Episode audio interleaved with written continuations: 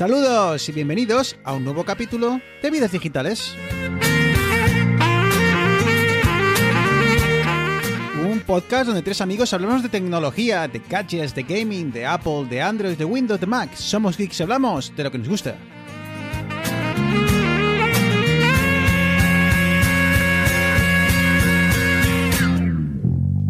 No te bajas. Muy buenas, capítulo 66. Eh, muy buenas, Eneas. Muy buenas. Arturo, muy buenas. Buenas chicos, ¿qué tal? Pues yo estoy muy contento. Eh, venimos eh, con victoria del Racing frente al todopoderoso Deportivo de La Coruña, así que si a mí me No, preguntas... no, no. Pa- Paren esto, paren esto. O sea, no se habla de comida en casa del pobre, Bruno. O sea, Bueno, la te- cultural este año la estoy sufriendo más, más que nunca. Está, está tocando un año malo. No, no, tío. Pues, me, me alegro hombre, por vosotros, ¿eh? Pero hombre, si me, si me preguntas, yo te digo, yo estoy con el pecho hinchado, macho, que casi hoy...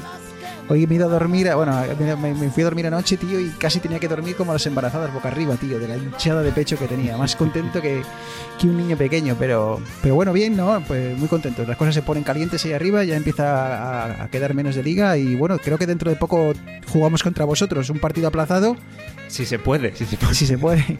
Así que a ver si, si lo ganamos y las cosas van como deberían, igual nos ponemos primeros. Así que bueno, que no hablo más de fútbol, pero estoy, estoy contento.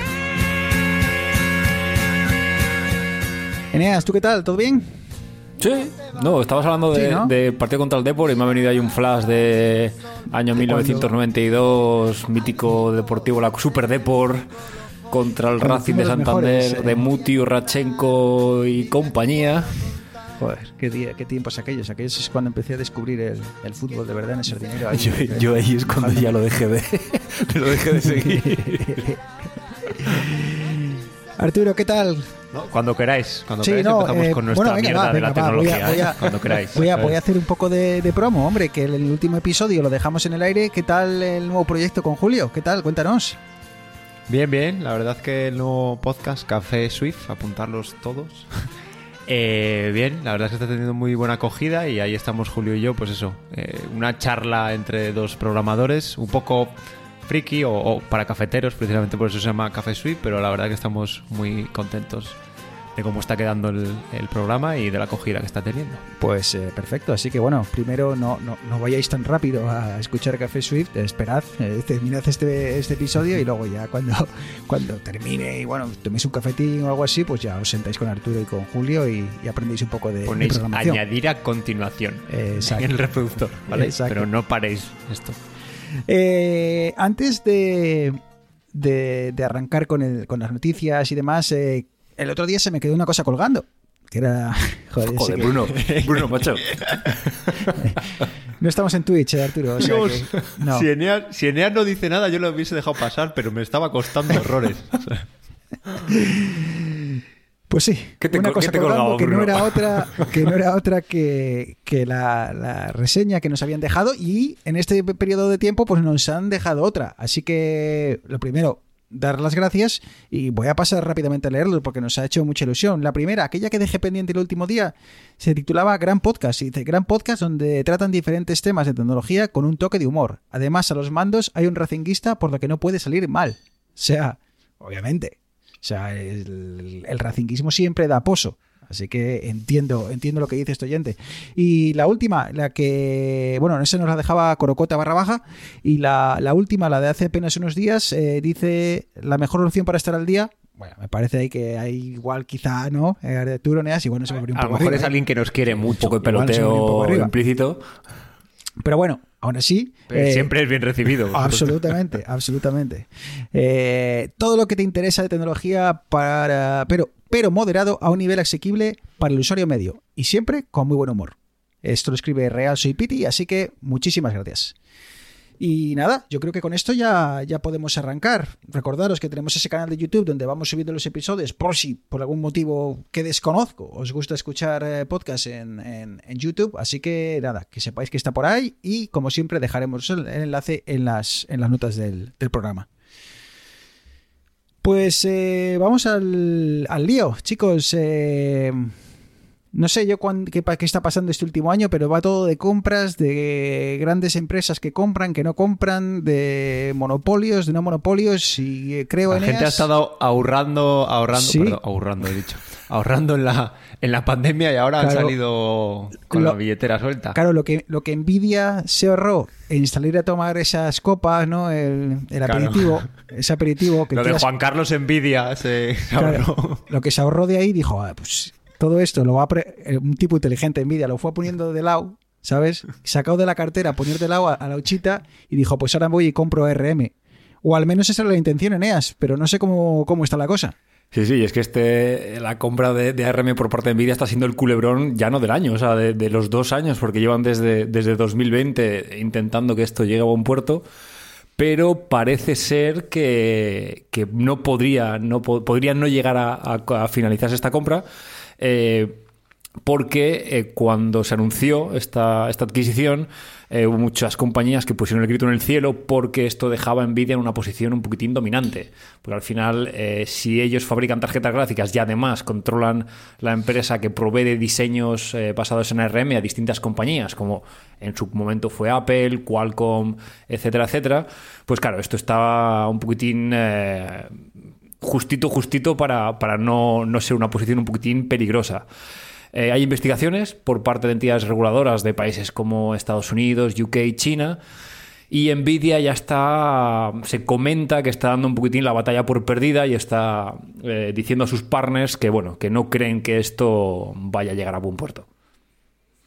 Pero al final, ya una duda que me surge es ARM al final digamos que es un joder, no sé cómo es el término técnico, pero bueno, al final son varias empresas como que se unen para crear lo que es ARM y pues poder mm, utilizar eh, esos desarrollos, calculo que pagando sin pagar royalties o pagando muy poco comparado con alguien con un tercero que venga y pregunte por por los protocolos y por las por los diseños que tiene ARM. Entonces, para eh, terceras empresas les da igual, porque siempre, o sea, ya estaban pagando por esa tecnología.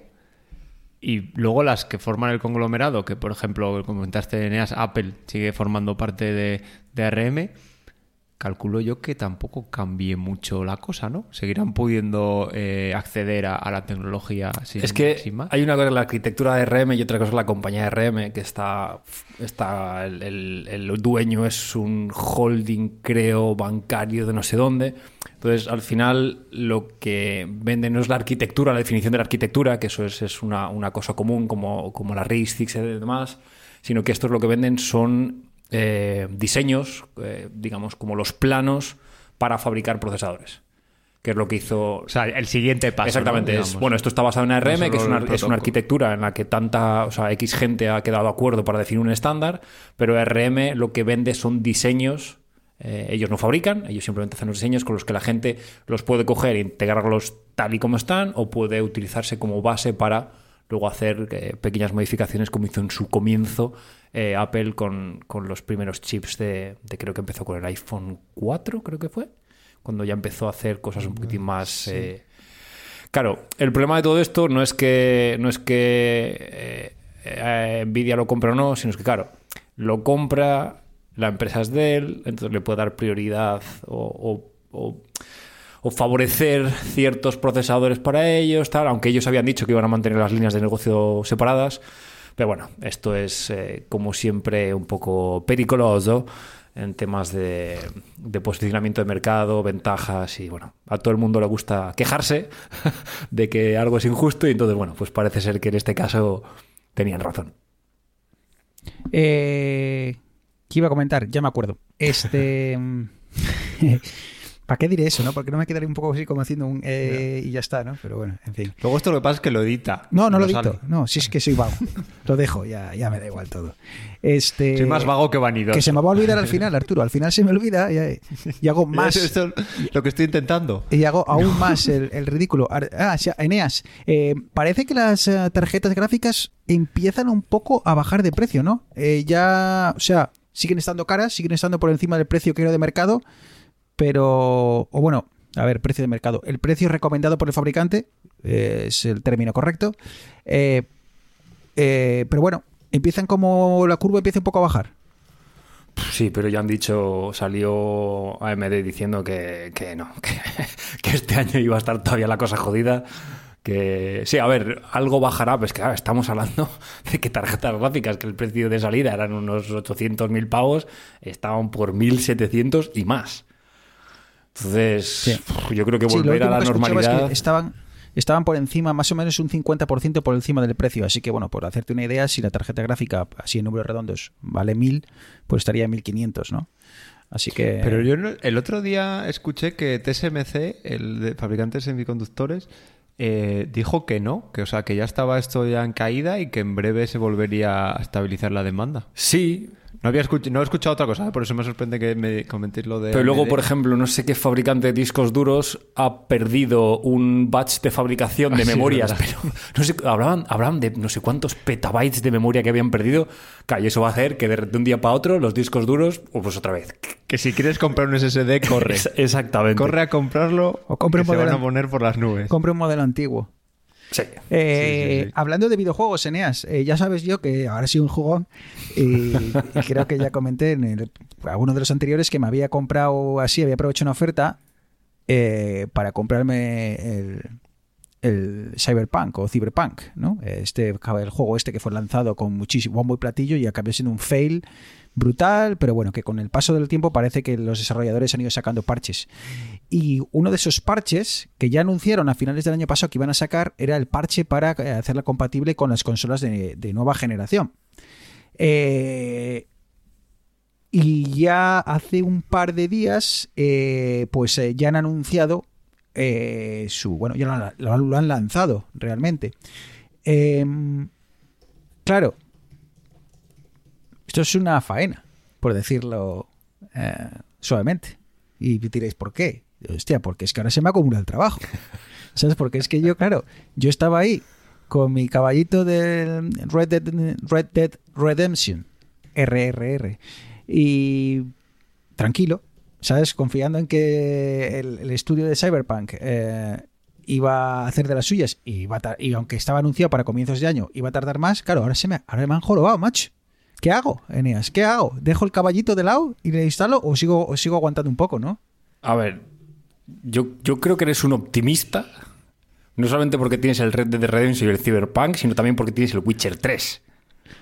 Que no sé, bueno. que sinceramente no sé qué haces que no estás jugando al Witcher 3. O sea, adiós, ¿Sabes lo adiós que no tienes? podcast, Tiempo. adiós familia, Exacto, no adiós trabajo. tiempo, o entonces sea, tengo que optimizar. De momento se- voy con el caballito y tal. Una misión cada semana o así y ya está. y, y poco más. Pero claro, es Vamos que... a tener que revisar en la RAE la definición de jugón, ¿verdad, sí, o Eneas? sea, Sí, una, una- sí, sí, no, no, o sea, está- lo está suyo claro que- sería una misión cada arriba. 15 minutos. me, me he venido arriba. Eh, bueno, el caso es que eh, bueno, ya han sacado la- el parche para consolas de nueva generación. Eh, en Xbox se instala muy fácil, bueno, hasta el punto de que se instala solo. O sea que si tienes una Xbox Series X o Series S y estabas jugando al Cyberpunk, eh, pues automáticamente en el. Iba a decir background. en el. Por atrás. Por la parte trasera del sistema. Eh, A, a los Omarda, le llaman técnicamente. pues a los Omarda se va a ir instalando y tú prácticamente no vas a tener que hacer nada. Creo que en PlayStation he leído que alguna queja de que era más complejo, de que había que hacer más pasos. Eh, bueno, seguro que, los que a los que os interesa ya vais a encontrar la forma. Así que, ah, nada, y una cosa más, que si eh, tienes eh, la Xbox, la PlayStation 5, bueno, la Xbox, una de los dos modelos de última generación, o la, la PlayStation 5, que sepas que eh, Cyberpunk va a sacar durante tiempo limitado una, una versión de, de prueba que vas a poder jugar hasta 5 horas. Diréis, 5 horas son poco. Hostia, pues para mí es mes y pico de juego.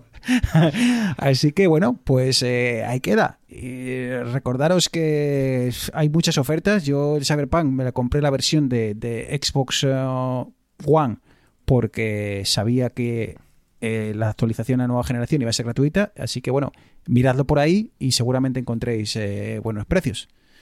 Así que Eneas, ¿Sabéis? Uy, Dime. perdón, dale, dale. dale Arturo, dale, dale, que le iba, me iba a meter con Eneas, pero lo he salvado. Mierda. Eh, no, os iba a decir que ¿sabéis dónde probé yo el Cyberpunk? En Stadia. En Stadia. Y sabéis ¿Cuál es ese, ese servicio de Google que de repente abandona y no quiere saber nada más de él?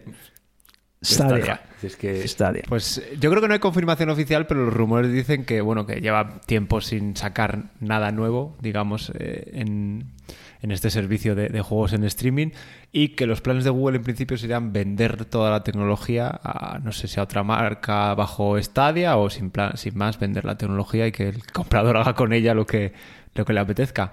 Pero es otro de esos servicios que también se anuncian a y platillo. A mí me salió muy bien porque yo creo que por 20 euros tuve el Stadia básico o algo así se llamaba, que tiene algunos jueguecillos, te venía el Cyberpunk y un mando. Y ya está. Ahora que comentabas lo de, lo de Google, hay una web muy interesante, por llamarlo de alguna forma, que se llama killedbygoogle.com, que, punto com, que se traduce como matado por Google. Y ahí aparece eh, pues eh, todo un listado de todos los eh, servicios, productos que se ha ido cargando Google a lo largo de los años. Es muy famoso por, por hacerlo y es eh, bastante, bastante interesante. La última así O sea, tiene mucho scroll, ¿eh? Tiene mucho, Mucho scroll, sí. Y uno de ellos es YouTube Originals, que eran los, eh, después de 11 meses, eh, los YouTube Originals, que eran como productos eh, producidos por Google para, para YouTube, pues eh, nada, se, lo, se lo hace pillado. Ah, espera, it will be over six years old. Oh, vale. Ah, Bueno, no ¿sabéis, bien ¿sabéis lo que no realmente muy merece la pena? Pero vamos. Y perdón por Dime. ser pesado. Xbox Game Pass. Hoy, 17 de febrero de 2022, han lanzado el Total War Warhammer 3. Vicio, friquismo del bueno y horas y horas y horas de entretenimiento. Ya está, ya, Pues- yo, ya he dejado mi pues perlita. No, Hombre, si es que a mí... Eneas, ¿tú empezaste, ¿tú empezaste en el, en el Xbox Pass? ¿Sí? Ay, ¿No? ¿Cómo ¿Lo se nota mal? que no tiene ni idea, eh? ¿Cómo se, Ya, nota ya, que, ya. so- cómo se nota que no es jugón, eh? Game, Game Pass. Game Pass. Pero precisamente iba a decir que, que Eneas empezó por escuchar este programa. Sí, sí. Por supuesto. Sí, sí, Por supuesto. por- No estaba convencido, ¿eh? Se iba a comprar una, se iba a comprar una PlayStation. No, yo es que siempre Estaba- fui muy de PlayStation. Estaba entre la PlayStation o la Switch para jugar al Pokémon. ¿Sabes? Y ahora cogió el- la versión de prueba y, y no sé si la acabará extendiendo. Yo creo que le quedará como mucho No, un mes o así, ya, se me, a finales de mes ya me cobran los 10 euros de rigor. Así que a Pues- ver si para el siguiente programa buscamos Oh. cómo hacer la triquiñuela y... O sea que te, ve- te ves. eh, ¿Ves? Ahora le interesa, ¿eh? Antes contaba a Bruno las Joder, triquiñuelas y Eneas, bueno, a ver si acaba este Buah, es que, pesado, claro. tal. Ahora, no, no, cuenta, cuenta. estoy, o sea, el Dead Cells, otro juego de estos así medio indie y tal, tengo una enganchada que es que, o sea, estoy amortizando el el euro y medio que pagué por los tres meses, lo he amortizado, pero vamos. Bruno, yo veo a un jugón en la pantalla y creo que no eres tú. No, no. También, si te fijas bien en la pantalla, eh, verás que solo hay un padre. ¿Sabes? También es verdad, también Que es creo que coincide, creo que coincide con el que no es jugón. ¿Sabes? Así que, bueno, o bueno, no, no con el que no es jugón, con el que quiere serlo, pero no puede, ¿sabes?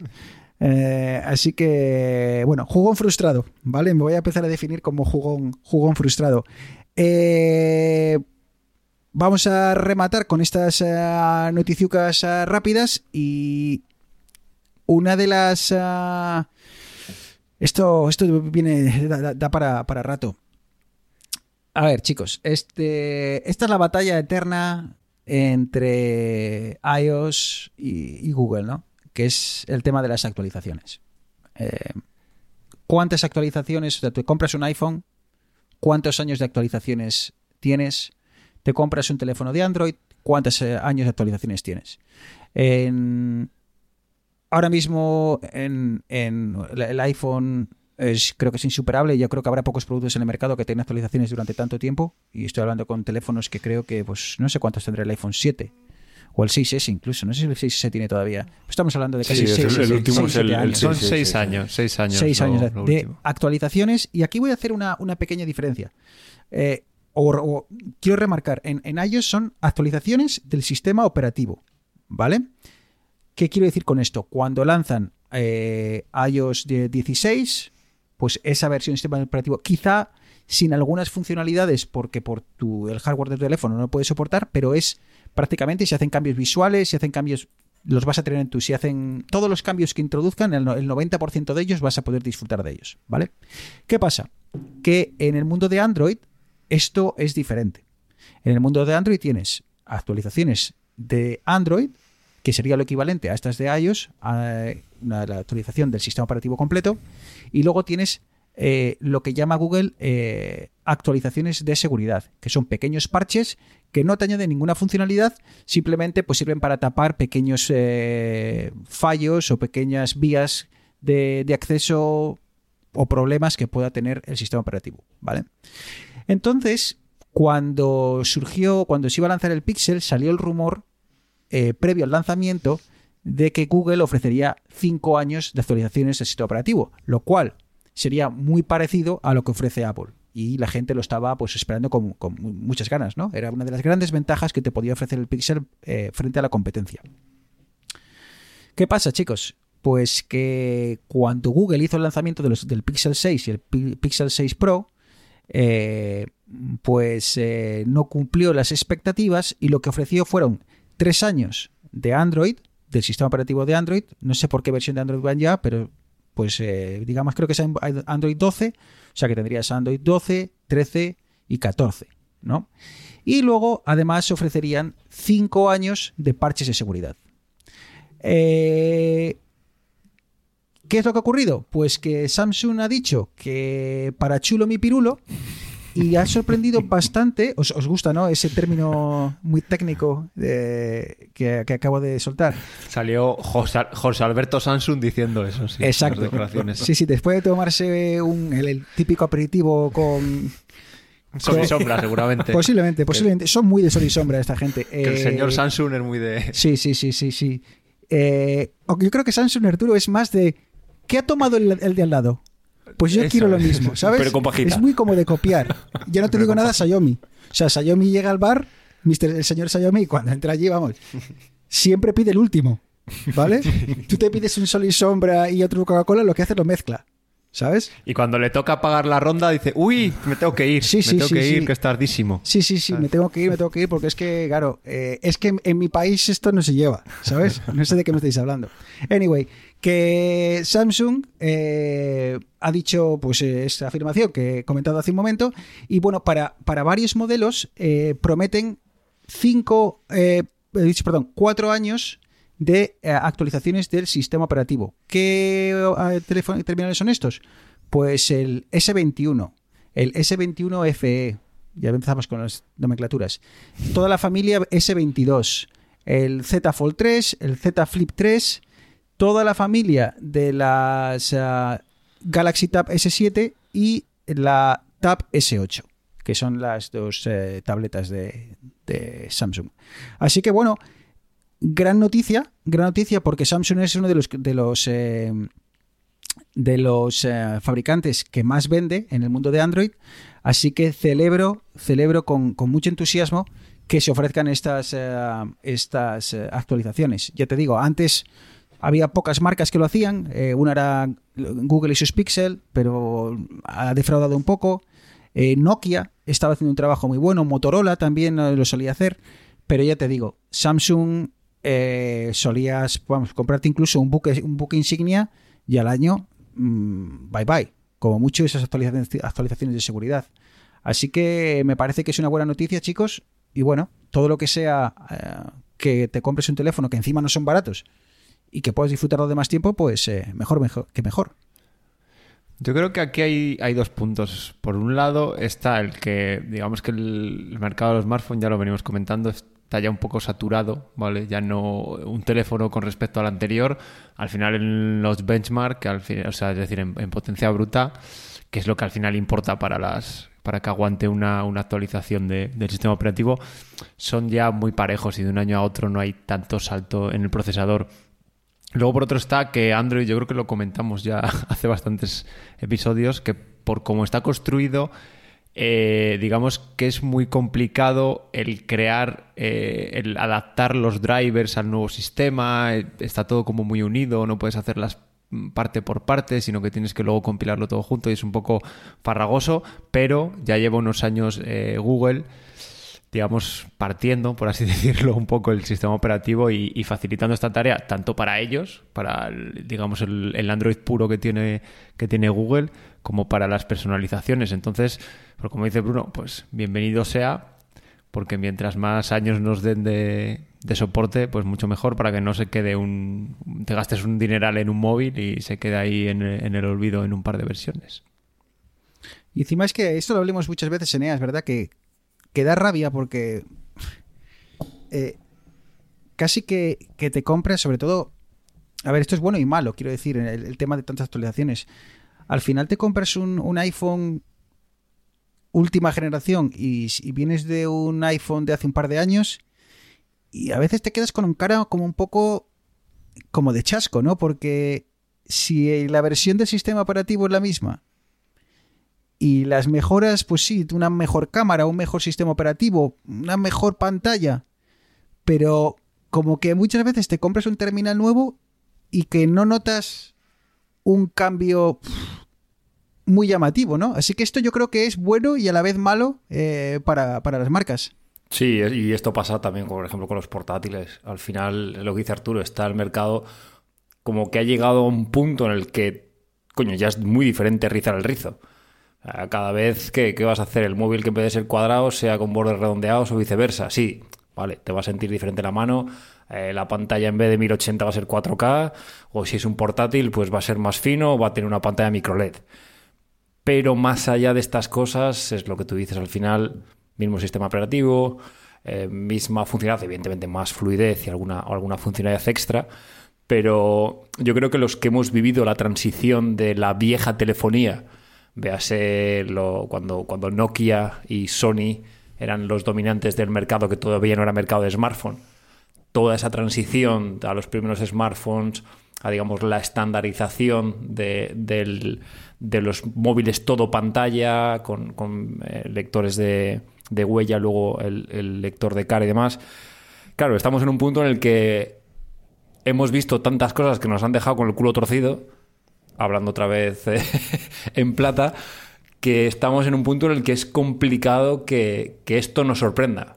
Eh, yo creo que también vamos a ver, seguramente, eh, como nuevos productos, como el, headset este de Apple, tan comentado de, realidad, no sé si virtual aumentada o, qué será, pero bueno, que, espero que, veamos un nuevo producto wow porque sí que es cierto que lo que tú dices, que, ya con los móviles, sinceramente, yo tengo el 10S y yo creo que hasta que rompa, básicamente. Eh, para aquellos usuarios de Android que les apetezca jugar un poco y tengan algún terminal eh, que ya no soporte actualizaciones, que sepa que puede pasarse por el por el por la web por el web eh, xdadevelopers.com eh, donde pues eh, la comunidad es muy grande y la gente desarrolla pues eh, versiones de, Android para terminales que no soportan pues últimas versiones de Android. Y bueno pues obviamente no es tan estable te puedes tener problemas de que ciertas cosas dejen de funcionar pero hay, bueno la comunidad es grande ya digo la gente deja mucho feedback y, y hay cosas que están muy muy muy bien hechas. Así que bueno Quizá si te apetece jugar y tienes un teléfono por ahí que ya tiene bastante tiempo, pues oye, puedes eh, pasarte por ese foro y hacer una, actualización, para menos para probar las, bondades de los nuevos eh, sistemas eh, operativos.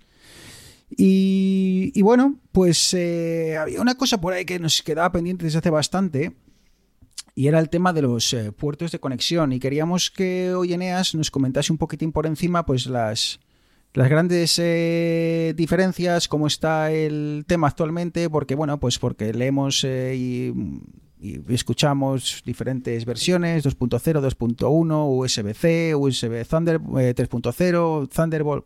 No sé, queríamos aclarar un poco el tema, entender un poco cómo va la, historia y, ver por dónde, por dónde van los tiros. Así que, Neas, no sé si te apetece empezar con el, con el HDMI. Sí, sí, ¿por qué no? Es también un buen punto de partida. HDMI, para el que haya estado en una cueva los últimos 15 años, es, el, cable con el que se conecta eh, la PlayStation 3, 4, 5, Xbox, eh, ordenador a una televisión. Es este conector que es como una especie de trapecio y que eh, lleva no solamente la imagen, sino que lleva también el audio, te permite resoluciones eh, HD, era, era, digamos, el- el primer selling point, el primer eh, eh, argumento de venta cuando, cuando salió la primera vez, pero bueno, ahora eh, 4K, 8K, incluso 10K son, son eh, resoluciones eh, que se pueden conseguir con, con cables HDMI, con productos que soporten HDMI. Claro, cuando... Pero claro, no todos los HDMI son iguales, Exactamente, exactamente, porque... Aunque veas el mismo conector, ¿no? ¿Esto qué es? HDMI. Y eso se ha visto sobre todo mucho ahora con, con las últimas teles, hablando de los últimos año y medio, dos años, las últimas teles, había esta guerra de, no, no, mi tele eh, implementa HDMI 2.0. Ah, no, no, pues la mía implementa HDMI 2.1. Entonces, claro, era, era un poquitín, eh, un poquitín complicado si no estabas metido en el mundillo saber cuál era realmente la, la, versión que más te, más te vale la pena. Puedes pensar, cuanto más grande mejor. Y tampoco ibas muy, muy desencaminado. Entonces, bueno, obviando un poco el HDMI 1.4, que es, es ya es un, eh, digamos, un estándar no obsoleto, pero que ya no se utiliza para nada, eh, partiríamos del HDMI 2.0, que es el, el punto de partida del HDMI moderno que conocemos. Principales características. 18 gigabits por segundo de ancho de banda. ¿Esto qué, esto qué es? Toda la información que tú puedes mandar desde tu eh, origen de eh, contenido a tu televisión, por ejemplo. Aquí estamos hablando de eh, la imagen, el audio, información extra para HDR, etcétera, etcétera. Y con este ancho de banda de 18 gigas por segundo te permitía llegar hasta 4K con 60 Hz. Hay la posibilidad de utilizar mayores eh, frecuencias de refresco, pero esto introduce eh, compresión en la imagen, con lo que puede llegar a perderse un poquitín de, precisión a la hora de, representar los colores.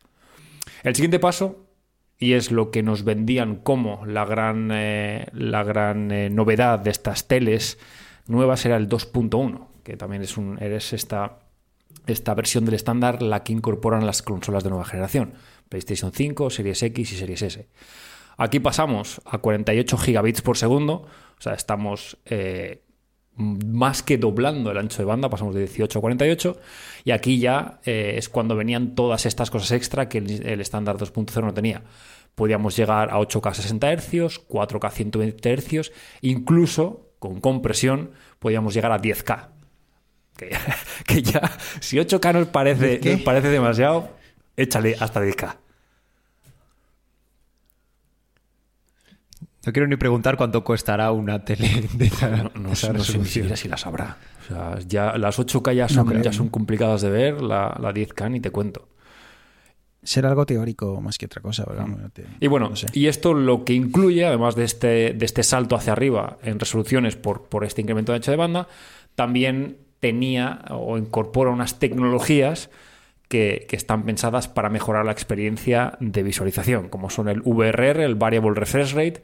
¿Esto quiere decir? Que si tú lo conectas a una videoconsola, eh, la videoconsola o un PC, en, ca- en caso que tenga una tarjeta compatible, puede variar la velocidad de refresco en función de cuán, eh, cuánto de rápido puede generar las imágenes. Esto lo que hace es que eh, la, la experiencia de visualización es, es más limpia en el sentido de que no, no hay cuando te mueves hacia los lados, no ves como las imágenes un poquitín entrecortadas, para mejorar la, la experiencia en- en- a, último, último objetivo. Eh, el EARC, ARC, es el Audio Return Channel. Básicamente tú puedes enchufar la PlayStation a la tele y con un cable HDMI enchufar la tele a un eh, decodificador 5.1. Entonces, con este canal de retorno, tú puedes enviar cualquier señal de audio desde la tele a un decodificador eh, compatible. El eARC es porque es eh, enhanced, porque tiene unas, unas eh, eh, características extra sobre la RC habitual. Y el último, la última gran característica era el ALLM, el Auto Low Latency Mode, que básicamente que esto está pensado para jugar y lo que hace es reducir eh, lo máximo posible el procesado de las imágenes que hace la televisión para que desde que tú pulsas un botón hasta que el Mario salta sea el menor tiempo posible. Pero la cosa no queda ahí, ¿no, Arturo Eneas? Todavía hay una pequeña iteración más. Exactamente, ya no contentos con ya haberla liado del 2.0 al 1.1 y dijeron, pues ahora vamos a sacar el 2.1A. Pero claro, esto es una actualización menor, que lo único que, que incorporaba eran pequeñas correcciones y una nueva forma de gestionar el HDR, que es el SBTM, que es el Source Based Tone Mapping. Básicamente, eh, tu fuente de vídeo puede adaptar su salida en función del televisor al que va conectado. Es decir, tú tienes tu Una especie, reproductor. de, una especie de HDR, ¿no? ¿O No, sí? es para mejorar el HDR. O de Ambilight. No, no, tú tienes, eso, tú tienes tu reproductor de Blu-ray de Panasonic, por ejemplo, y lo tienes conectado a una televisión eh, Sony eh, OLED. Entonces, estos dos dispositivos hablarían entre ellos y la televisión le diría al reproductor, oye, que yo los azules, en vez de codificarlos de 0 a 100, los codifico de 0 a 150. Oye, ajustame tu salida para que realmente puedas utilizar todo mi rango dinámico. Entonces el reproductor dirá, ah, vale, pues tengo que hacer estas, estas adaptaciones para esta televisión y lo aplicaría en la fuente para que la televisión no tuviese que hacer ningún postprocesado. Está Es que esto de las teles, o sea, parece sencillo, pero es, es una movida. No sé dónde escuché yo que, que hablaba de mm, cómo configurar un Apple TV o algo así. Y claro, tenías por un lado todo el tema de HDR, de compatibilidades, incompatibilidades, que no todos los HDRs son iguales. O sea, hay HDRs que codifican, digamos, la información de escena, ver toda la película y no lo puedes cambiar. Otra que lo puede hacer por capítulos, o sea, por subdivisiones. Otra que lo hace por cada frame. O sea, locuras. Y luego había otra cosa, Eneas, de... mm, del, como la frecuencia de refresco, que claro, si eh, hay muchos reproductores que no sincronizaban tu tele con la frecue- o sea, las frecuencias de refresco, con lo cual la tele lo que hacía era, o la tele o la fuente, era interpolar y hacía una, una especie de, o sea, de cortes y demás. A mí, a mí me pasó un día que, que ripeé una, una película y cuando lo puse en, en el Apple TV con la aplicación del VLC, yo creo que la reproduje, daba como saltos todo el rato y luego estuve investigando y precisamente era eso, que la película estaba codificada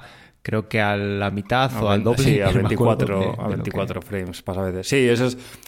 Y claro, a veces pilla que dos son iguales y uno distinto, dos son iguales y uno distinto. Claro, estas son, estas son hace todas, porque al final la tele no solamente es el panel. Al final el panel, como ya hemos dicho muchas veces, los OLED hasta ahora los fabricaba LG, eh, los, los Quantum Dot los, los eh, fabricaba Samsung y esto lo vendían a otras, a otras marcas, sobre todo en el caso de, de LG. Lo que es la tele solamente es el panel más eh, todo el procesado que el fabricante de la tele en sí añade. Eh, por ejemplo, lo que hablabas tú del tema de los frame rates, cuando tú estás reproduciendo una película, eh, las películas hay algunas que están grabadas a 24 frames por segundo. Entonces, cuando ves un- una panorámica que está la cámara moviéndose lentamente, a veces ves estos pequeños saltitos. Esto se puede mitigar con eh, la inserción de frames negros entre frames, por ejemplo. O, que esto a todo el mundo nos ha pasado, el efecto telenovela, por decirlo de alguna manera. Estamos acostumbrados a ver las series, eh, Friends, por ejemplo, es el caso que a mí más me, llamó la atención. Estamos acostumbrados a ver como una, una plasticidad en el movimiento que hace que no se vea real, que tiene esa sensación de, que está grabado. Eh, las televisiones modernas tienen una, unas, unas, unas opciones que te permiten hacer que ese movimiento sea más real. Entonces, claro, la primera vez que lo vi así dije, hostia, digo, hostia, esto se ve muy raro. O sea, esto no es la... Y enredando luego con los menús dices, ah, vale, claro, es que esto es el... No sé si es motion smoothness. Sí, Ah, sí. Pero más real, más real es menos frecuencia. No, es... es más frecuencia. es más frecuencia porque lo que hacen es... Más frecuencia. Que, porque Interpolar, yo creo, ¿no? Yo creo que aumentan la frecuencia de una, de una señal que, por ejemplo, a la 24 lo harían a 48 o así, y entonces va como más fluido. Es como que va todo es más, fluido, es más se ve más real. pero- se ve como un vídeo sí, que más tú real, con pero un menos móvil. película. Los Es que, puristas. por ejemplo, el cine, el cine se suele hacer a 24 fotogramas por segundo porque, y esto es lectura, eh, no, no sé si tiene base científica, eh, tu cerebro parece que asimila mejor eh, esta cadencia de fotogramas. Sí, eso me suena, Pues tú me suena de haberlo leído algo así. Que es por lo que la gente tiene tanta. Por eso la gente se ve una película en el cine y no se duerme, pero la ves la misma película en casa y te duermes. Eso es. Porque la tele utiliza Eh, este, eso lo que tú Claro, decías, la interpolación para hacer que sea más. El problema de esto es que tú se configuras la televisión pues para disfrutar de cine a 24 frames por segundo y tal, y luego te pones a ver un partido de fútbol y claro, eh, si no cambias el modo, te vas a comer la. Claro, todo, ya no- la- el partido de fútbol no va a 24 frames y, claro, lo ves raro, ¿no? Sí. Entonces es lo que dice Arturo. Al final, bueno, ya, ya los sistemas son capaces de ajustar el. El- Eso iba a decir, ¿no? Con el 2.1 yo creo que ya el, Sí, el deja- cacharrito le puede decir, oye, no, esto me lo reproduces a estos... Y la, y la Apple, la Apple TV lo hace desde, de hace, hace bastante, ya fue una de las actualizaciones que añadieron. Sí, que, pero sí, es, es un poco caos. Es Sí, un poco ahí- caos. Y a mí, Eneas, eso de que los, los barridos del cine, cuando pegan saltitos las, las imágenes, eso me, me- me pone muy nervioso. Pero claro, si quieres evitar eso, claro, te pone, eh, aumentas el- esa función de interpolación y, y luego se ve todo como muy raro, tío. Es como que. Sí, es que esto. Y, y los, y los fabricantes cada vez eh, lo hacen mejor. Por ejemplo, la, la televisión que tengo yo, una LG C10, tiene la opción de detectar automáticamente el contenido que está reproduciendo. Es decir, automáticamente, creo que solamente funciona con el modo cine. Entonces tú puedes tener el modo de televisión normal y cuando detecta que estás en modo cine, estás viendo una película, cambia a modo cine. Luego sí que es cierto que por, eh, por entrada, es decir, por tipo de contenido, le puedes definir las opciones. Es decir, yo cuando quiero eh, Dolby Vision, tengo unas opciones para siempre que reproduzco Dolby Vision. Cuando tengo, eh, creo que el otro que es el HDR10 que soporta, pues unas opciones. Pero es lo que tú dices, si tienes la tele normal, o sea, lo que sería la tele por, por antena, la televisión digital, tienes unos settings Claro, ahí estás ya un poquitín más limitado a la hora de decir, coño, ahora estoy viendo un partido, ahora estoy viendo una peli, ahora estoy viendo Friends. Entonces, bueno, es, es al final llegar a un, a un equilibrio entre cuánto estás dispuesto a sacrificar de cada cosa para llegar a algo que sea suficientemente aceptable. Ahí tenéis áreas que se conoce todos los entresijos de las opciones de configuración de su televisor. o sea, es que- O sea, es un tío que se viste por los pies y que tiene los deberes, los deberes hechos. Yo, ¿eh? cuando- cuando no se ha me- dejado ni un recoveco Cuando del me menú. quiero comprar algo, a friki no me gana ni Perry. O sea, es más, me compré la tele y me mandó Bruno, me acuerdo que le escribí por el chat del, del, del podcast. Le dije, ya, tío, ya me llega la tele. Y me mandó un, un vídeo de YouTube de una, de una un, creo que es un vendedor de tele y tal, que tenía como una especie de guía de cómo configurar la tele. eh, Sí, no, es, es, una, es una empresa. Sí, creo que es, Es una, persona- es una web inglesa y hacen creo. como análisis de... No, yo creo que es canadiense. Sí. Ever Ratings Sí, o así se llama, creo que se llama. Y, y Y, dije, y hace, y hace un trabajazo para las eh, televisiones, tío, las Sí, analiza, sí. pero las- la- a, a fondo y luego comparten la comparten la configuración que han hecho, que bueno, luego te dicen, mira, esto igual lo tienes que ajustar en base a la luz de tu habitación y tal y cual, pero pero la verdad es que como punto de partida está muy bien. Así que, bueno, Ah, y el- eh, la- yo te digo, yo estoy con Arturo, ¿eh? a mí ya hemos conseguido que los altavoces se amolden automáticamente a- al entorno, ¿no? que, que ya son bastante capaces de autoecualizarse, no a niveles de un profesional, pero bueno, para usuario de, de a pie, pues eh, suficientemente bien. Y seguimos con las televisiones que les cuesta. Yo no sé si habrá... Bueno, algo algo así hizo, porque claro, lo hice una vez y ya no, con alguna versión de tvOS. Sí, exacto. Algo sacó Apple que ponías el, el, El tele- iPhone. el iPhone, sí, exacto. sí, pero eso es para, era Eso para calibrar. que- Eso era para calibrarle Sí, que la te, permitía calibrar lo que es la televisión. Eh, básicamente utilizabas el móvil apuntando a la cámara y entonces el, el sistema te, te recomendaba ciertos ajustes para, para tu televisión. Ojalá la cosa vaya por ahí, que las televisiones mejoren y sean más, más, aún más inteligentes y, y dejen de llevar chips de hace cinco años y, y te permitan, pues bueno, no sé, pues si a través del teléfono, a través, no sé muy bien de qué es, posiblemente del teléfono, porque es una cámara lo más avanzada que tenemos eh, a mano, eh, sea capaz de igual regularse y hacernos la vida un poquitín más fácil, porque como dice Arturo, sigue siendo muy muy complicado el, el tener una televisión a tu gusto, los calibradores son carísimos, así que no sé, no sé si algún día, aunque sea como ya digo, obviamente igual no puedes competir con un calibrador profesional, No, a ver, y también, Pero- también depende de, de lo, de lo geek o friki que seas. Porque, a ver, sinceramente, te estás comprando una tele de mil pavos y es que se ve, se ve, se ve que flipas. Es decir, no, no Sí, hace sí, falta. sí, pero que- y, una, y una televisión de 400 no la calibres porque no te vale la pena. Si quieres tener una experiencia de cine en casa, que sea, o sea, eres un purista del color y dices, madre mía, Gilles Villeneuve, el, el Villeneuve este en Dune, el tono, el tono pastel de la arena, quiero ese mismo, pues sí, vale, calibra la tele porque al final eres un poco, un poco de ese estilo. Pero para el 98% de la población, con que tengas una tele buena calidad ya generalmente es suficiente. Estabas comentando lo de Dune, que por ejemplo, por cierto, la tengo pendiente de ver. No sé si me da un poco de pereza, pero. Está bien. la sí, que ver, ¿no, tienes que saber a lo que vas. Es una peli de Villeneuve. Es épica y Vale. magnánima. Pero está muy guapa. Está muy guapa. Pero estuve el otro día. ese conducía muy bien, ¿no? Sí, sí. muy- Eh, Pelotazo. es- espérate. A ver si va a ser el mismo. Gilles- Gilles Villeneuve era de Fórmula No, no, 1. no, pero es que. Es que no quiero meter la, la pata. No sé qué quiero, porque sé que el padre de él es el. creo que el, circuito de Montreal está con su nombre, creo. Pero iba a decir una cosa y no quiero cagarla, así que pasamos página. Lo que iba a decir, eh, estuve viendo el otro día, creo que un vídeo sobre el sonido, de cómo habían grabado el sonido, tío, de, para la película de Dune. Lo, lo dejé porque era, eso sí que era para cafeteros. Pero los tipos, tío, se fueron al desierto, empezaron a enterrar micrófonos debajo de la arena, tío, empezaban a hacer ruido y tal para captar el sonido. O sea, una ida de pinza, una pasión, tío, por, por, el tra- por su trabajo, que creo que Villeneuve... es- seguro que se llama Gilles, porque Denis, Gilles es Denis- el piloto. Denis ¿eh? Villeneuve. Denis, Denis Villeneuve, eso es, porque Gilles era el piloto. Eh, lo que te digo, que tiene un equipo con el que suele trabajar para hacer ese tipo de proye- macro proye- proyectos que se, se- se mete por entre pecho y espada y, y creo que, que, vamos, que este equipo de sonido era, pues, este equipo como de equipo de personas, me refiero. Bueno, a ver, Era- la música de la película es de Hans Zimmer. Entonces, Claro. ya sabemos que va a haber órganos gigantes y retumbar la sala y las, y las cuatro adyacentes. Y Sí, dinero. sí, con el gusanapio ese flipas. Y dinero. Oye, a ver, que es que, tío, que, Eh, que- o sea, esto no puede ser, Bruno. O sea, para una vez que tenemos guion y hemos tardado cinco minutos. Bueno, pero estamos en- llegando. En, en- Sí, sí, sí, vamos, vamos en ello. Estamos llegando, solo me, des- solo, solo me desvío un poco con ahora con hablando de Dune, porque el otro día vi un vídeo y quería que esos cinco minutos que vi pues hubiesen servido para, sirviesen para algo. En su momento dije, vaya pérdida de tiempo, pero mira, no, ahora he aportado algo al podcast. Así que bueno, pues mira, he justificado esos cinco minutos de, de mi vida.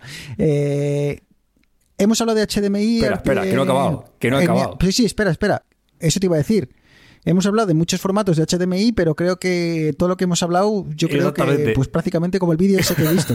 Una bolita y a la basura. todo lo ¿no? que he dicho lo podéis olvidar, porque ya no vale para nada.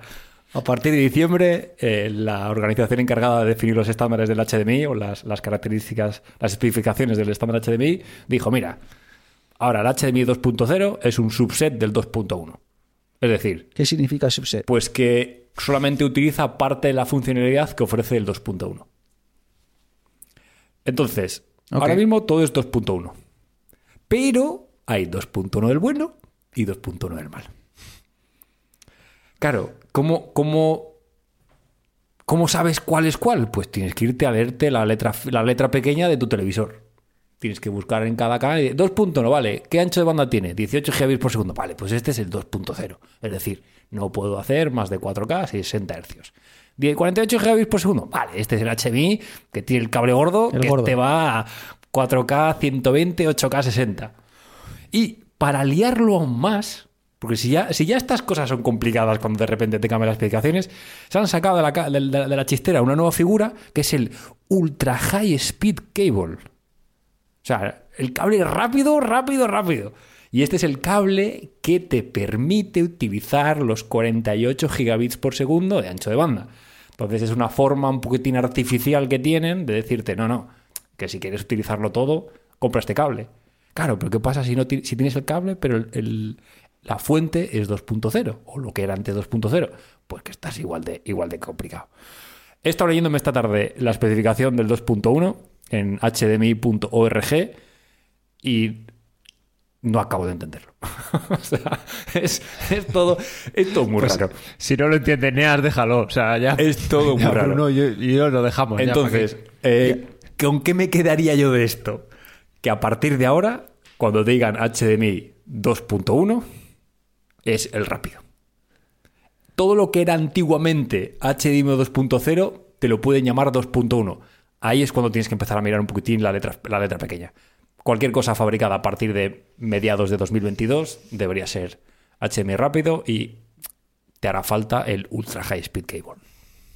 Esto me empieza a recordar aquella época en la que empezaron a salir las televisiones de alta definición y veías televisión de alta definición, de HD, Full HD, Y al final eran todo nomenclaturas de marketing que sonaban parecidas. HD. Sí, la 7, Sí, 720p. HD Ready, ¿te acuerdas? ahí. Eh, pero no era lo mismo, pero tenías que ir a letra pequeña, el, el- el- cliente o el, o el consumidor no sabía muy bien qué es lo que estaba comprando, tampoco le importaba mucho la mayoría, pero no sé, yo creo que estas cosas no dejan de complicar más el tema Correcto, y, correcto. de- hacer más difícil la, la toma de decisiones que, bueno, por suerte ahora tenemos internet y con un clic podemos eh, resolver estas dudas, pero, pero la verdad es que yo creo que en este caso no están fa- facilitando la vida al consumidor y como creo que tampoco facilitaron la vida fue con el tema de los USB, Eneas. Yo no sé, metieron mucha Oye, prisa. Un segundo, antes de, antes de meternos aquí. Pero- HDMI es. Pero espera la ronda de ruegos y preguntas. ¿Pero qué es esto? No, no, pero esto es, pero esto es importante antes de la siguiente elección. Eh, HDMI, ¿qué es? ¿El puerto, o sea, el protocolo, o el conector, el cable? ¿Qué leches es HDMI Ambos. exactamente? Ambos, O- porque o tienes el tipo de conector, que es el conector HDMI, HDMI, micro HDMI, y luego tienes el estándar que se llama HDMI. 2.0, HDMI 2.0. O sea, aquí no, aquí no se complicaron demasiado la vida. Dijeron, el cable del HDMI... Esto, esto apuntarlo que luego entra para el examen. Pues eh, después de esta breve pero concisa interrupción de Arturo, eh, continúo, continúo con mi expo- exposición en la que intentaba comentar que, bueno, pues que hace un par de años así nos intentaron convencer de que el USB-C iba a conquistar el mundo. eh, un USB-C que para pues, los que no están muy puestos, pues es una especie de conector que empieza a ser muy habitual ya en todos los teléfonos de Android, lo remarco esto, de Android, eh, que se caracteriza básicamente porque es simétrico. Entonces no tienes que preocuparte de cómo, de cómo lo conectas. Y me diréis, bueno, pero el de mi iPhone también es eh, simétrico, no tengo que preocuparme si está al derechas o no. Ya, pero no es un, no es un USB-C. Y digo que intentaron convencernos porque, bueno, pues tengo esa sensación, chicos, de que iba a ser el conector que, vamos, de la, en- de la noche a la mañana iba a conquistar el mundo. Y creo que después de pasan los años y seguimos necesitando adaptadores para, pues prácticamente para, para casi todo. Así que veo un poco aquí de confusión, Eneas, a ver si nos puedes aclarar un poco cómo está el tema este del, del USB-C. Vale, bueno, un poquitín. Gracias Arturo por darme la entradilla perfecta. Se lo sabía yo. Bruno me ha tirado, me ha defenestrado diciendo que le he interrumpido, pero es que. Por algo Era era. clave. por el. USB-C no es un estándar de conexión, es un conector. De la misma forma que lo que conocíamos como USB 1.0, 2.0 es un protocolo de conexión y el conector era USB eh, tipo B, creo que se llama. Luego teníamos el conector, si, si- si recordáis los que, los que teníamos impresoras, la impresora que se conectaba al ordenador, por un, es- por un extremo tenía el tipo B, que era el conector este planito, y por el otro lado tenía el tipo A, que era este más gordo, que era como así un poquitín rarete. Entonces, estos son Cuadrado, ¿no? los tipos de conectores. El protocolo de transferencia de datos es lo que es el USB 1.0, la siguiente revisión el 2.0, y aquí es donde ya entra el lío, con la 3.0. Porque originalmente en 2008 se definió el estándar USB 3.0. 5 gigabits por segundo hasta 625 megabytes por segundo con una codificación 8B10B. Bueno, esto ya es esto ya es muy fino. ¿Qué es lo que pasa? Que en 2013 hacen un nuevo estándar y dicen, vale, lo que era el USB 3.0 ahora es USB 3.1 generación 1. Y vamos a definir un 3.1 en generación 2 que va a ser el doble de rápido. Dicen, bueno, ok, vale. La cagasteis hace, hace cinco años, habéis rectificado, pues ven, ven, Q2 para vosotros y ya está. Claro, es que luego llega 2017 y dicen, ¿te acuerdas donde dije 3.1? Pues ahora digo 3.2. Y no solamente eso, lo que era 3.0, que luego fue 3.1 Gen 1, ahora es 3.2 Gen 1. Lo que era 3.1 Gen 2, perdón, 3.1 Gen 2, ahora es 3.2 Gen 2. Y tengo un nuevo estándar que se llama 3.2 Gen 2x2.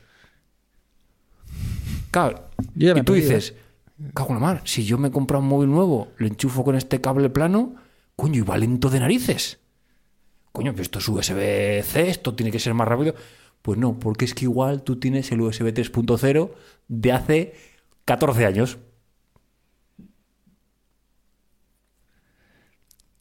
No, lo- no le dieron ni media vuelta. ¿eh? A ver, esa gente está ahí. ¿Qué, qué? Todo el día, estandarizando todo el día, ¿sabes? O sea, y si, si no saca nuevos estándares, no hace otra El, cosa. con- el contacto Eso- con el cliente de a sensación tengo, que a veces pie. hay que sacar estándares por sacarlos.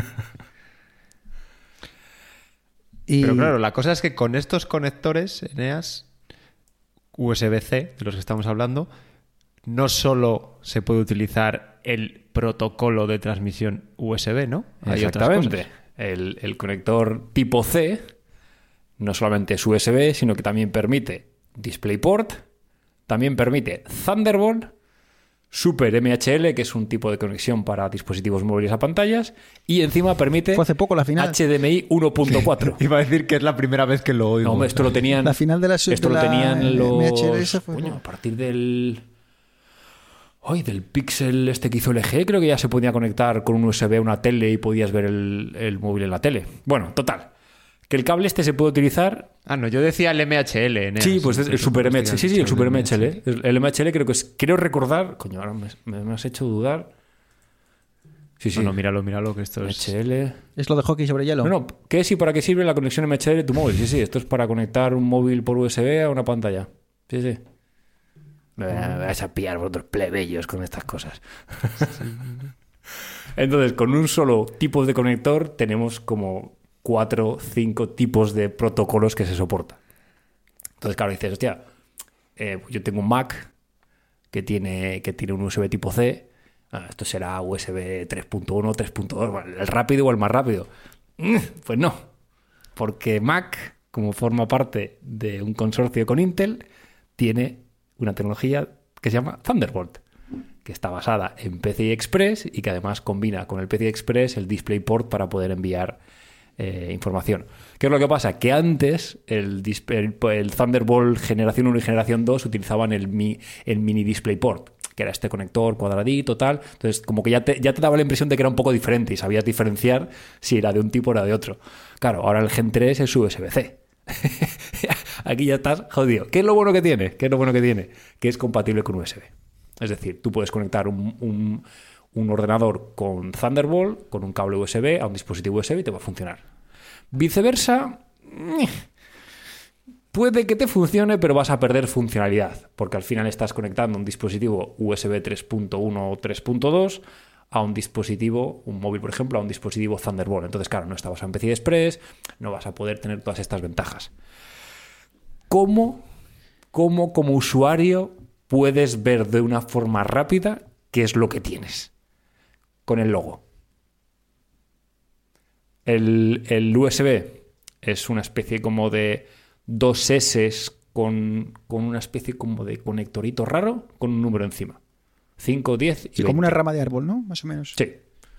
Y es básicamente la velocidad que tiene el USB. 5 gigabits por segundo, 10 y 20. A mayor número, más rápido.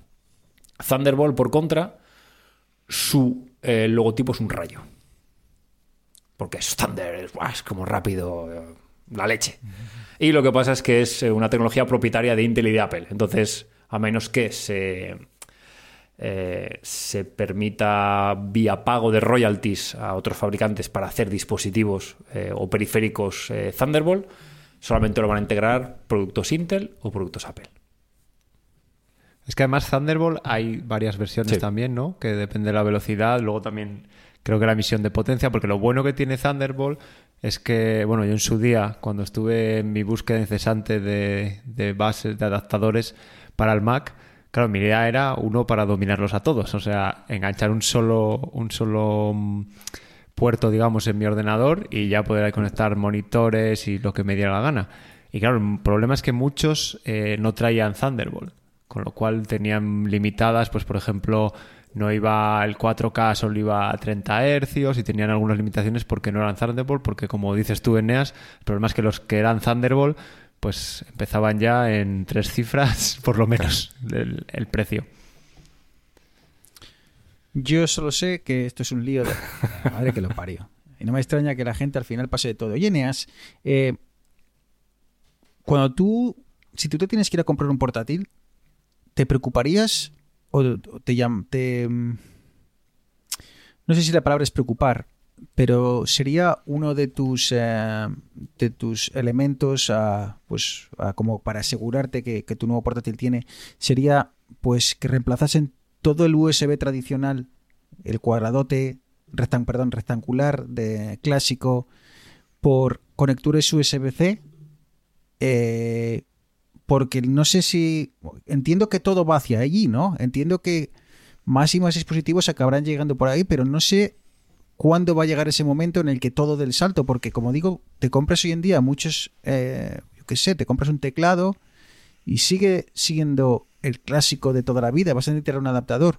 No sé cómo lo ves tú, ¿Cómo, ¿qué recomendarías si alguien tiene que, que comprarse un nuevo portátil? Es que es, es un problema porque los dispositivos que son periféricos, por ejemplo, estaba hablando de, de, un teclado un ratón, yo por ejemplo tengo como, como ya sabéis, tengo los Logitech estos inalámbricos y el, el teclado en sí tiene un conector USB-C, pero el cable que te dan es USB-C a USB normal, el de toda la vida. Normal. Entonces, claro, estamos en un punto en el que más y más periféricos tienen USB-C, que me parece genial porque al final con un solo cable vas a poder cargarlo todo, pero luego está el problema que si lo quieres enchufar a un portátil, claro, un Mac ahora mismo son todos USB-Cs.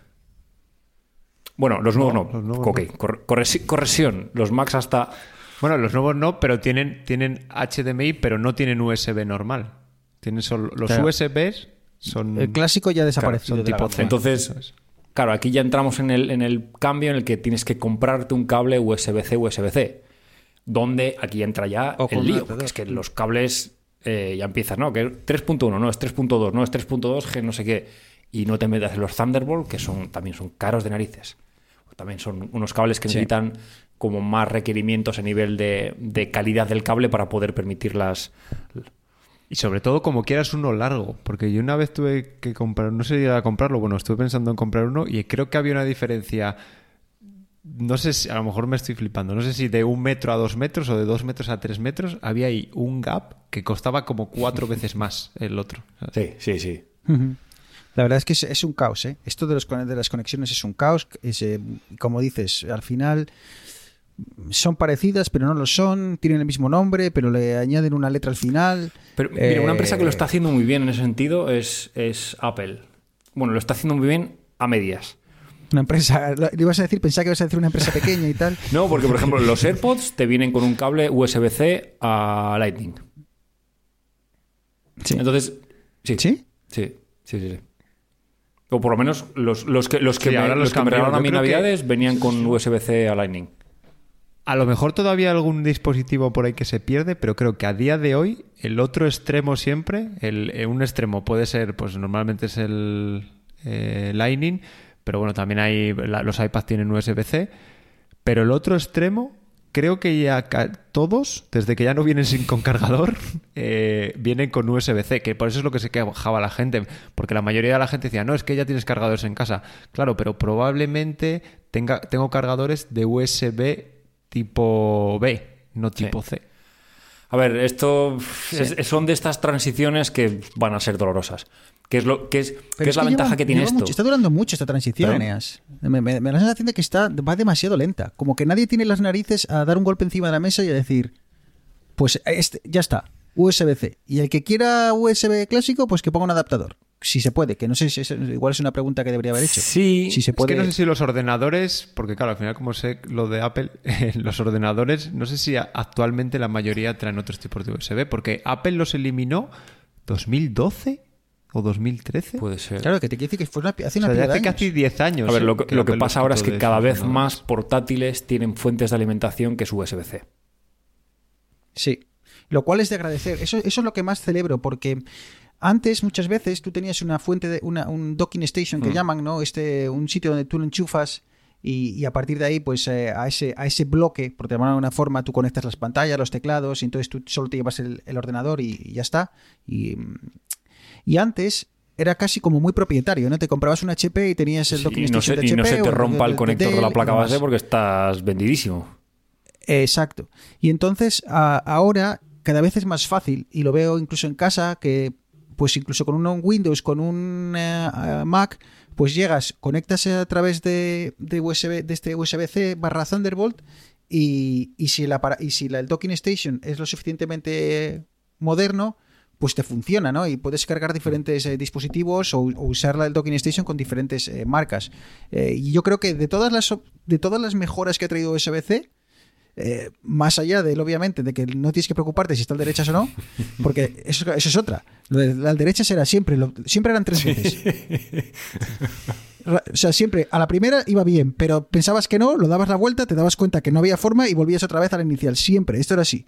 ¿no? Y eso ya, pues ya nos hemos olvidado de ello. Eh, y otra es eso, es esa, sobre todo lo que veo en las docking stations, de que ahora casi ya te puedes comprar una, eh, cambiar de portátil y no preocuparte de si va a cargar o no. Eh, así que eso, eso lo, Sí, lo celebro. otra cosa que que tener también, que es también un poco tricky, es cuánto de potencia puede dar el docking. Eso, es otra eso- o sea, eso es Sí, sí, ot- claro. otra, otra aliada, porque por ejemplo, el portátil que tengo yo del curro, eh, con el docking lo mantiene a flote. Pero como me ponga a compilar con Visual Studio, o sea, no, va- no, no da. no Empieza- da. Y tengo que tener enchufado el, el- el cargador de 200 vatios por, por una parte, más el docking por la otra.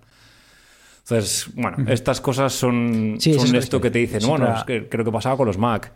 Eh, puedes utilizar el cargador normal, pero si quieres eh, fast charge, tienes que utilizar este. Si quieres conectar dos no, pero pantallas. Arturo, Arturo le pasaba que el de 16 pulgadas necesitaba más Claro, de 100 vatios. y luego, creo. exactamente, luego Todas las docking conectas había- pantallas por USB-C. Claro, porque la docking consume, ¿sabes? Las pantallas también te consumen. O sea, yo me, yo me había comprado un cargador. Claro, si te compras un cargador, creo que era de 96 y entonces yo me compré una que lo soportaba, pero claro, tú si le metes 96 a la docking, luego eso tiene circuitería interna que consume, entonces ya tu Mm. ordenador creo que lo medí, a lo mejor se chupaba, no sé, 10, 12 vatios fácil. Y sin nada enchufado, ¿eh? Si luego le enchufabas algo, ya ni te cuento. Ah, mira, ya que nos hemos metido a hablar de esto, eh, lo digo ya. Eh, mira, el docking station que yo tengo, que fue uno muy famoso, es eh, se llama, bueno, es de la marca, voy a preferir decir la marca, es de la, de la marca Cald Digit, ¿vale? Y, y ya os digo, es una es una marca que, que funciona muy bien. Creo que el, mi modelo es el TS3 Plus. eh, y ya os digo, me funciona tanto para, para Windows como para Mac y, y da. eh, y no me acuerdo cuántos vatios de potencia da. Tendría que mirarlo, estoy en la web, pero bueno. Funciona muy bien. salvo con- 85, 85, lo vale. tengo delante. Eh, Porque fue uno de los que probé yo. eh, funciona muy bien. ¿Y eh, por qué lo que quería comentar esto? Porque han sacado hace nada, eh, cuestión de semanas, días, ha- han sacado el TS4, eh, que, me- que tiene 18 puertos de, de conexión. Es un poco más, ah, a ver si me carga bien la web, creo que da cerca de 100 vatios de potencia, 90 y tantos, 98 creo que da. Así que bueno, es una, una opción un poquitín más avanzada. Tiene DisplayPort 1.4, tiene HDMI. No, no tiene HDMI. Mira, tiene DisplayPort y, y USB. Bueno, el caso. CalDigit, Digit, eh, C-A-L-D-I-G-I-T. Echadle un vistazo, ¿vale? Echadle un vistazo porque yo tengo la versión anterior, la TS3, y funciona excelentemente bien, tanto con Windows como Mac. Eh, así que os la recomiendo. Mira, eh, aquí está hay una comparativa, la, la mía, la TS3 Plus tiene 87 vatios de potencia, la CalDigit TS4 da 98 vatios de, de potencia. Así que igual incluso este le hubiese valido a, a- Arturo cuando estaba buscando para Eso sí, su MacBook si queréis una solución como 16. esta Pro que tiene Bruno, eh, prepara la cartera, ¿eh? Porque sí que encontré la solución, pero Ah, de hecho ¿cuánto lo estoy, viendo, lo estoy viendo en Amazon, el primero que he visto, 300 pavos. Ah, La, la- sí, claro. ¿La, ¿Cuál? ¿La TS4? No, la TS- la ¿O la TS3? TS3? la 3, la 3. La 3, bueno, pues la 4 igual, pues cuando salga se ponen ese precio y, y reducen la otra. Esta, no sé, igual todavía no salió en España, pero bueno, ya admite eh, pantallas 8K. Ah, yo, yo soy muy, yo soy muy fan dos, de los eh, docks. eh, o sea, pantallas y demás. desde que. A ver, yo también, yo cuando eso dije, voy a buscar uno y me voy a dejar la pasta, pero quiero uno que me convenza y no los 10 que he probado. O sea, Vamos, la- esto Sí, lo hemos sí. hablado ya alguna vez. El llegar, digo, enchufar un esta- cable esta y es listo. increíble. Es, es una comodidad grandísima. Eso se, se llama felicidad. Ya cuando lo hagan inalámbrico Mira, ya es que será la esta leche. tiene. Ah, Arturo, esta tiene, esto es curioso. Thunderbolt 4 para PC, Intel Thunderbolt 3 para Mac, eh, Thunderbolt 4 para los M1 Pro y M1 Max. Vaya lío de protocolos, o sea, porque todo con el mismo Claro, conector, ¿eh? es- Pero lo hacen compatible es- con. es Thunderbolt con 4, todos- pero depende, Claro, de qué, anteriores de no qué tendrían- ordenador tendrá integrado Thunderbolt 3 o Thunderbolt 4. Entonces, bueno.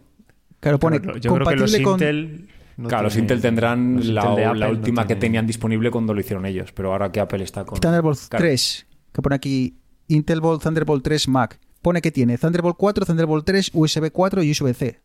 O sea, que es compatible con Thunderbolt 4, 3, USB 4 No, y, luego USB. está, y luego está el Así lío, bueno, fíjate además, porque dentro de cada conector, bueno, aquí estamos friqueando un poco, pero dentro de cada conector te dice los frontales USB-C 3.2 Gen 2, eh, 20 vatios. El de atrás, USB 3.2 Gen 2, 7,5 vatios. Thunderbolt 4, 15 Sí, claro, vatios. si quieres cargar el móvil tienes que hacerlo con el de Thunderbolt delante. 4 para cargar, up to 98 vatios. O sea, también aquí luego tienes que andar con el papelito. No, el de 98 vatios, ese, ese es con el Con el que, que cargas, es el que va al eh, conectes a- Sí, al portátil. Exacto. Exacto. Sí, sí, luego te recomiendan, tienes que leerte las instrucciones porque te dicen, mira, si quieres cargar el móvil, usa, usa el Mm. puerto delante, por ejemplo, ¿no? Para, para que te dé toda la, la potencia. Así que bueno, yo os digo, es una marca excelente, tiene una calidad eh, excelente de acabados, eh, es caro, pero, pero sinceramente, si estáis buscando un producto de calidad y, con- y que sea compatible tanto con Windows como con Mac, eh, echar un vistazo a CalDigit y, y bueno, y quizá esperad a que salga Decir- TS4 decir o que vais de parte de Bruno quizá comprar la TS3 más barata. te harán un, decid, ¿Perdona? decid que vais de parte de Bruno y te harán un 0% de descuento. Cortesía de vidas Sí, digitales. sí, no, haced, haced, eh, utilizad el. Sonrisa. no, cuando, cuando lleguéis al checkout, eh, utilizáis el código de descuento VD Podcast eh, y se da error, pues lo quitáis. Y ya está. Eh, si os da descuento por poner eso, bien. Y si no, pues nada, oye, lo sentimos. lo hemos intentado. Ah, mira, si el que tenía yo, el que tenía yo, que lo- no logré cogerlo con carga, claro, por eso, porque el que primero que tuve no me daba la chicha suficiente, el de CalDigit este que habéis dicho tampoco, y yo el, el otro que acabé usando, que eran dos HDMIs con dos USBs B y entrada de Ethernet, pues es el CalDigit Thunderbolt 3 Mini Dock. Sí, tiene, ah, es eso es cierto. Tienen usando. otras versiones un poquitín más. ah, menos. ah, fuerza bruta. Así que bueno, echad un vistazo. Entrad a la web y echad un vistazo. De verdad que todos los productos que tienen. Una, eh, una corrección de última hora. Todo lo que hemos dicho del USB A V es, es al revés. El conector cuadrado de toda la vida es el USB A. El USB B. eh, Sí, eso hemos dicho. yo, creo, bueno, yo lo tenía al revés, yo lo estoy diciendo al revés. No, lo hemos dicho al revés. USB A, Sí, sí, el, sí, corre- sí. el cuadradito de toda la vida, USB es el, el otro. USB B. Vale. Pues ahí queda la, la aclaración. We get by with a smile on our face. Pues eh, nada, chicos, eh, llegamos al final de otro episodio. Eh, como siempre, recordaros que si, bueno, pues que nos gusta el café, así que si os apetece invitarnos a un café, buymeacoffee.com barra vidas digitales. We get by. Cualquier comentario, cualquier queja, cualquier lo que queráis, a arroba vidas digitales en Twitter. Y bueno, que si os apetece dejarnos una review como han hecho estos dos oyentes en las últimas semanas, pues eh, bienvenida sea. Just the other day, I heard from my old friend. She was going through changes. Bueno, y si queréis, imaginaros que, el, eh, que hay algo que queréis comentarnos y Twitter os da pereza o lo que sea, pues oye, nunca lo comentamos, pero hay un email ahí, ¿vale? Eh, vidasdigitales, vidasdigitalespodcast.gmail.com eh, Ahí lo dejamos. Eh, si queréis eh, mandarnos un email de cualquier cosa, pues eh, encantados, ¿vale? Que, que por vías de contacto no sea. Eneas, nos despedimos, ¿vale? Un abrazo Chicos, muy fuerte. Nos vemos en 15 días. Un abrazo. we get by. No matter. Eneas, un abrazo. ¿Eneas? ¿He dicho Eneas? Sí. Pero lo he dicho dos veces. Eh, Arturo, Arturo, Arturo, perdón, Arturo, cariño mío. Estaba pensando. Nada, es que te iba, a- te iba a hacer una broma con el tema de Castilla y León, pero he dicho, ¿para qué me voy a meter en, en líos si No, está no, ahora la no, cosa no, como no. para, eh? No abras, no abras ese frasco. Por eso, le iba a dejar pasar, entonces mi cabeza cortocircuitado y he dicho, vuelto a decir Eneas, ¿sabes? Así que, Arturo, un abrazo muy fuerte. Un abrazo chicos, encantado de volver por aquí y nos vemos en 15 días porque hoy teníamos mucho que contar, ¿eh? que no pase tanto tiempo. Day by day, line by line. A los oyentes, como siempre, muchísimas gracias por llegar hasta aquí y intentaremos, como dicen Arturo, como dice Eneas, estar de vuelta dentro de 15 días. Un abrazo muy fuerte. Chao, chao. We get by in our own way. We get by. We get by. No matter how happens, I'll be there for you.